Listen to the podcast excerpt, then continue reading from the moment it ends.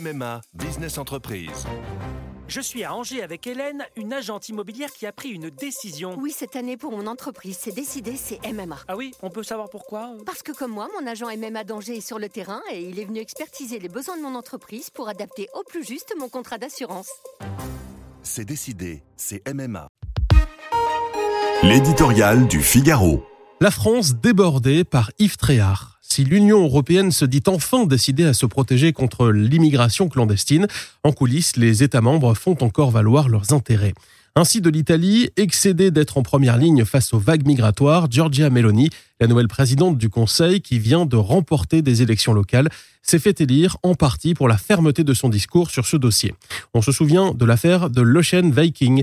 Elle a refusé d'accueillir les migrants de ce navire qui a finalement accosté à Toulon. C'est désormais un flux impressionnant de mineurs étrangers arrivant dans les Alpes-Maritimes en provenance d'Italie qui suscite des tensions entre les deux pays. Les relations tendues qu'entretiennent Giorgia Meloni et Emmanuel Macron n'arrangent rien à cette crise migratoire. Néanmoins, celle-ci n'est pas nouvelle, elle ne fait que s'aggraver. Le nombre de mineurs étrangers isolés sur le sol français a été multiplié par 40 en 10 ans pour être estimé aujourd'hui à quelques 40 000 jeunes. Ils arrivent de partout en Afrique, fuyant davantage la misère que la guerre, souvent via des filières mafieuses, notamment euh, quand ils débarquent du Maghreb. Beaucoup d'entre eux répondent à de multiples identités et trichent sur leur âge réel pour bénéficier de l'aide sociale à l'enfance. L'obtention de ce régime ouvre des droits logement, formation et rend quasi inexpulsable. En charge de ces mineurs, les conseils départementaux tirent la sonnette d'alarme.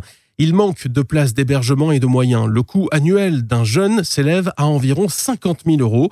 Bien sûr, certains de ces mineurs parviennent à s'en sortir, mais d'autres sombrent dans la délinquance, comme en Ile-de-France. Ils grossissent dangereusement les statistiques. Les forces de l'ordre les connaissent, mais leur minorité les protège.